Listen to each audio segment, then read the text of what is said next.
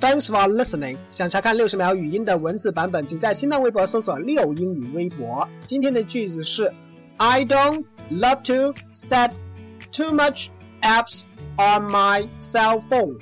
I don't love to set too much apps on my cell phone.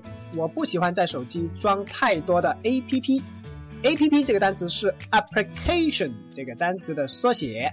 application 是一个名词，它的动词形式是 apply。 它有两个意思，一个是申请，一个是应用。跟不同的介词，它会有不同的意思哦。比如 apply for，I apply for a new job。我申请一个新的工作。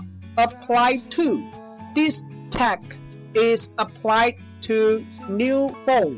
这个技术被应用到新的手机上了。